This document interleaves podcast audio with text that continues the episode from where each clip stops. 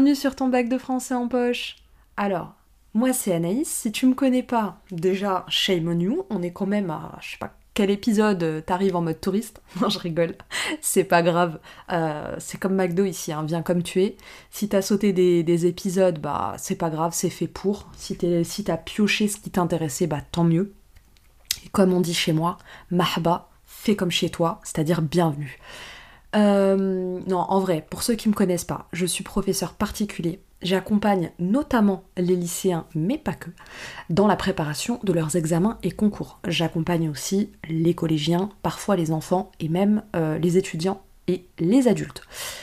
Euh, et d'autre part, je suis aussi coach de vie et j'accompagne toutes les personnes qui souhaitent soit atteindre un objectif qu'elles se sont fixés, soit résoudre un problème.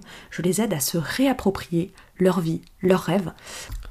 Bon, aujourd'hui, je suis là pour répondre à une des questions les plus pressantes et les plus, euh, euh, comment dire, les plus brûlantes, en fait, qui revient, celle, c'est celle qui revient le plus, je pense, euh, au fil des années, mais surtout là, très dernièrement, avec bah, le fait qu'on approche de l'écrit, etc. On me dit souvent, mais Anaïs, mais si je trouve rien, comment je fais? Si dans le texte il n'y a rien, il n'y a pas de figure, comment je fais? Comment ça? Déjà, premièrement, euh, stop les scénarios catastrophes en fait. Ne commencez pas à vous conditionner euh, en partant défaitiste, en partant en mode loser. Enfin non, non. Il y a des trucs dans le texte, vous allez trouver des trucs. Donc déjà on commence euh, par la base. Deuxièmement, le problème, il est sûrement pas dans le texte. C'est pas dans le texte qu'il n'y a rien. C'est dans ton œil qu'il y a un souci, que tu cherches mal. Donc va falloir mettre ses lunettes s'il y a besoin et surtout se dire, ok, qu'est-ce que je dois chercher en fait dans le texte? Parce que clairement, vous savez pas trop quoi chercher. C'est souvent le problème euh, que vous rencontrez. Du coup, aujourd'hui, je vais te donner plusieurs pistes d'analyse. Donc euh, des, points à aller creuser en fait. Qui fonctionnent toujours sur tout type de texte. Alors c'est cadeau, me remercie pas. Plutôt si. Va me remercier en me mettant 5 étoiles si cet épisode euh, te semble utile et si t'a aidé, franchement, partage-le au max. Ah oui, et avant que j'oublie, pense à télécharger la petite fiche qui accompagne l'épisode. Tu pourras prendre des notes et ce sera plus facile pour visualiser aussi euh, les différentes pistes que je te. Alors, il y a des pistes euh, qu'en fait tu connais déjà. La première, la base, c'est la piste qu'on appelle l'analyse stylistique. Donc c'est-à-dire tout ce qui correspond aux figures de style. Et bon, là, je t'apprends rien, c'est quand même la base, ça tu le sais. Hein. À, à six jours du bac, j'espère pour toi que tu le sais. Donc l'analyse stylistique, ok, ça c'est bon, euh, tu sais faire, tu connais. Autre piste que tu connais aussi, c'est l'analyse structurelle. L'analyse structurelle, c'est tout simplement se demander, ok, on est où dans la structure de l'œuvre? Par exemple, est-ce que c'est cet extrait, est-ce que c'est l'incipit, l'excipit, par exemple, pour un roman?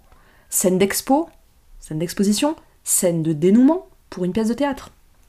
On est au début, on est à la fin, on est au milieu, on est où en fait? Clairement, tu vas pas traiter un incipit comme tu traiterais le milieu du roman. Parce que l'incipit, il est pensé pour ouvrir le roman. Donc ça, c'est des choses que tu as déjà vues normalement en seconde, etc. Là, j'essaie juste de, rafraîchir ta mémoire. Donc ça, c'est l'analyse structurelle, où je suis dans l'œuvre. Tu peux aussi te demander, dans l'extrait, quel est le plan? Quelle est l'ossature de ton, passage? Euh, Comment il progresse?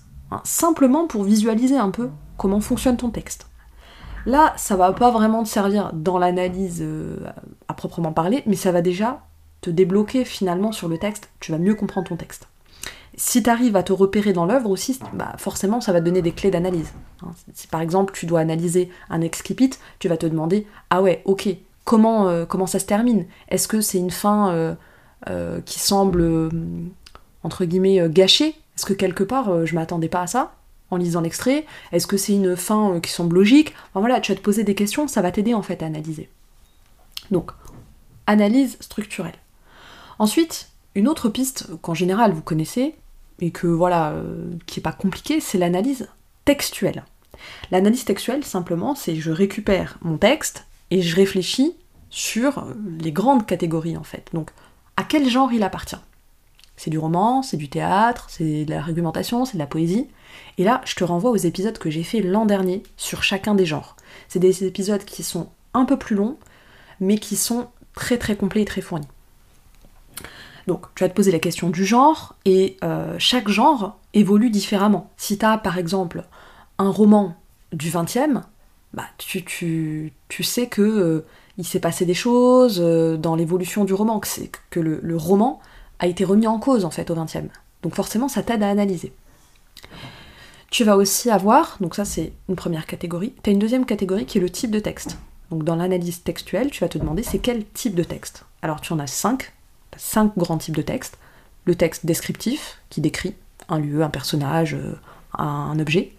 Le texte narratif, bah, qui simplement va raconter un événement, une action. Ensuite, le texte peut être aussi explicatif. Hein, il va simplement dérouler un contenu de manière didactique pour expliquer. Donc un peu comme dans un manuel par exemple ou dans une recette. Le texte argumentatif, hein, qui va venir, qui va chercher à persuader ou convaincre, et le texte injonctif, qui va lui donner des ordres au lecteur. Alors ce genre de texte, on le retrouve par exemple dans les avant-propos, dans les préfaces, euh, où vraiment on va avoir des, ordres entre guillemets qui sont donnés au lecteur. Alors, toujours dans l'analyse textuelle, tu as une dernière catégorie qui est le registre. En gros, le registre, c'est quoi? C'est tout ce que fait l'auteur, tous les procédés qu'il met en place, en vue d'une stratégie, en vue d'une d'une comment dire d'une d'une réaction qu'il cherche à provoquer chez son lecteur. Grosso modo, hein, mais c'est vite, c'est dit vite fait quoi. Hein. grosso modo, un registre égale une émotion en fait. Soit on veut te faire ressentir de la peine, la tristesse, de la pitié, registre pathétique, soit on veut te faire ressentir par exemple euh, euh, de, comment dire euh, de, la colère, de l'indignation, registre polémique. Voilà, un petit peu pour que tu comprennes. Je te renvoie en tout cas à ma story à la une sur Instagram qui est hyper complète. Moi je le trouve, qui est quand même assez complète, où il y a vraiment pas mal euh, d'éléments, où j'ai repris un à un les registres et où je les ai vraiment euh, expliqués avec les procédés qu'on retrouve, etc. Là je peux pas développer ça dans, l'épisode, sinon on n'en finirait pas. Alors, autre piste, donc on, vient, on a vu euh, l'analyse stylistique, l'analyse structurelle, l'analyse textuelle. Autre piste évidente, c'est l'analyse historique. Grosso modo, tu vas te demander à quel contexte historique appartient ton extrait? Quelle est la réalité historique de l'auteur? À quel moment il écrit? Qu'est-ce qui se passe euh, dans ces années-là? Ah, S'il y a une guerre, euh, pose-toi des questions. Ça peut être impacté son écriture. Euh, ensuite, tu vas te demander à quel mouvement littéraire appartient l'auteur. Attention, ne force pas. Tous les auteurs n'appartiennent pas forcément à un courant. Il y a des auteurs inclassables. D'accord Donc fais bien attention à ça. Si tu ne sais pas, vaut mieux rien dire qu'inventer un truc complètement euh, fou. Ou alors, tu fais attention, tu mets plein de précautions oratoires. Il semblerait que... Euh, voilà. Et tu le prouves grâce à ton texte. Si tu penses que ton texte appartient au courant romantique, faut que tu en sois sûr, enfin, faut que tu aies des preuves quand même matérielles dans le texte. faut qu'il y ait des choses qui puissent euh, nourrir ton, ton, hypothèse. Exemple, une forte présence de la nature avec cette impression que la nature reflète euh, l'état d'âme du personnage, euh, je sais pas moi, un champ lexical des sentiments, un registre lyrique très présent. Enfin voilà, faut vraiment bien faire attention que tu aies suffisamment de preuves pour pouvoir le prouver si tu n'en es pas sûr. Ça peut être juste une hypothèse, hein. je peux l'amener comme une hypothèse. N'affirme pas quelque chose dont tu n'es pas sûr.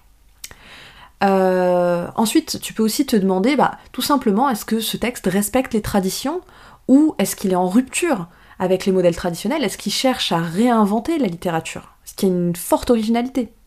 Ça, c'est des questions vraiment, vraiment fondamentales pour, euh, pour un commentaire. Ça t'aide énormément, ça. Déjà, de penser comme ça, ça va te, te permettre en fait d'analyser beaucoup plus facilement. Tu peux aussi te demander si dans ce texte, il y a des références à la littérature, donc à un autre auteur, à un autre livre, euh, à la musique. Par exemple, je sais pas moi, on parle de Mozart à un moment donné. Bah, essaye de voir Qu'est-ce que ça vient faire là Essaye de l'analyser. Ne passe pas à côté des références. Elles peuvent être aussi mythologiques, artistiques. Enfin, vraiment, fais attention à ce genre de choses. ça a toujours du sens, hein, c'est pas juste là comme ça. Ça peut aussi être, attention, des références bibliques. Hein. Il faut essayer de voir euh, qu'est-ce que ça fait là. Ensuite, demande-toi si ce texte est par exemple une réécriture. Est-ce que tu sens que ce texte fait fortement écho à un autre texte Je te donne un exemple. La Déclaration des droits de la femme d'Olympe de Gouges. Bah, c'est un texte qui prend sens parce que c'est une réécriture de la Déclaration des droits de l'homme. Hein. Sinon, c'est un peu compliqué de, comprendre ce qu'elle veut dire. Donc voilà, demande-toi si c'est euh, écrit en référence à un autre texte, en mode réécriture. La réécriture, elle peut être sérieuse, plutôt sympa, ou en mode admiration euh, d'un auteur, ou ça peut être une réécriture plutôt euh, drôle, en mode parodie. Donc il faut, se poser ces petites questions-là. L'analyse historique, elle est importante. Faut vraiment pas louper ça. Ensuite, une autre piste, l'analyse énonciative. L'analyse énonciative, je pourrais te la résumer avec des questions très simples. Demande-toi qui parle, à qui, euh, où ça, quand ça, dans quel euh, contexte en gros. Donc là, euh, ça renvoie à des choses que tu as dû voir au collège. Énoncé ancré, avec le discours, énoncé coupé, avec le récit. Pour travailler sur l'énonciation, tu peux aussi utiliser les indices spatio-temporels, euh, les marques de la subjectivité, avec par exemple les verbes de sentiment, de jugement, les modalisateurs, etc. Autre piste, hyper facile, accessible, vraiment même pour un élève de, 6ème, mais euh, que vous oubliez parfois, c'est l'analyse lexicale. Alors, tu vas aller étudier tout ce qui est champs lexicaux, notamment fais attention aux champs lexicaux des sens, champs lexicaux du corps, champs lexicaux des quatre éléments. C'est assez facile à trouver et on peut vraiment tirer de bonnes analyses de, ces éléments-là. Tout ce qui va être connotation, dénotation, toutes les répétitions possibles et imaginables, les anaphores, les polyptotes et compagnie, tout ce qui va concerner la polysémie, l'ambiguïté des, sens, quand un mot a plusieurs sens, euh, les synonymes, le vocabulaire amélioratif péjoratif, les registres de langue, hein, soutenu, courant familier, euh, l'explicite et l'implicite dans le texte, les jeux de mots, les topoïs, mais aussi les néologismes, quand il y a des nouveaux mots qui ont été inventés. Euh, on peut aussi penser à tout le vocabulaire finalement du quotidien, euh, euh, voir un petit peu tout ce qui va être prosaïque, voire trivial, un petit peu limite, enfin c'est banal, limite vulgaire quoi. Exemple, aller aux toilettes. Hein. Si t'as un passage dans un texte où le personnage va aux toilettes, c'est un peu bizarre quand même. Donc euh, voilà, clin d'œil à Rabelais euh, dans Gargantua pour ceux qui ont travaillé sur Gargantua. Bon, tous ces éléments-là, ils sont assez faciles à trouver. Ils sont très faciles à trouver et ils sont très riches en analyse. Dernière piste. Oh, pardon, avant-dernière piste. L'analyse de la phrase. L'analyse de la phrase, ça peut euh, comprendre plein de choses. La ponctuation, les connecteurs logiques, le fait que ce soit une phrase simple ou une phrase complexe, une phrase nominale, euh, si c'est une période, une phrase hyper longue avec euh, un rythme assez, euh, assez prononcé, les types de phrases, déclaratives, interrogatives, exclamatives, impératives, le rythme de la phrase avec les cadences, majeures, mineures, les rythmes binaires, ternaires, le fait que la phrase soit à la, affirmative ou négative, à la voix active, à la voix passive, les tournures impersonnelles, les formes emphatiques, les présentatifs comme voilà, c'est, etc. Bref, tout ça, c'est vraiment des petites choses euh, que tu peux relever facilement et que tu pourras analyser. Alors, dernière piste et pas des moindres, qui est vraiment la plus accessible pour le coup, normalement tout le monde est capable euh, de, l'utiliser, celle-ci, c'est la piste grammaticale. Alors là, tu peux y aller, tu peux utiliser tout ce qui concerne classe et fonction. Par exemple, la classe des mots, euh, est-ce que c'est un nom Est-ce que c'est un adjectif Est-ce que c'est un adverbe euh, bref, ça c'est tout simple et ça peut parfois te sauver la mise. Quand tu trouves vraiment aucune figure de style, mais tu, veux analyser un truc, tu sais pas quoi mettre pour éviter la paraphrase, utilise les classes des mots. Les fonctions aussi, ça peut être très utile. utiliser la fonction COD pour montrer par exemple que un personnage est soumis à un autre. Il est en position de COD dans la phrase. Ça, ça peut être utile.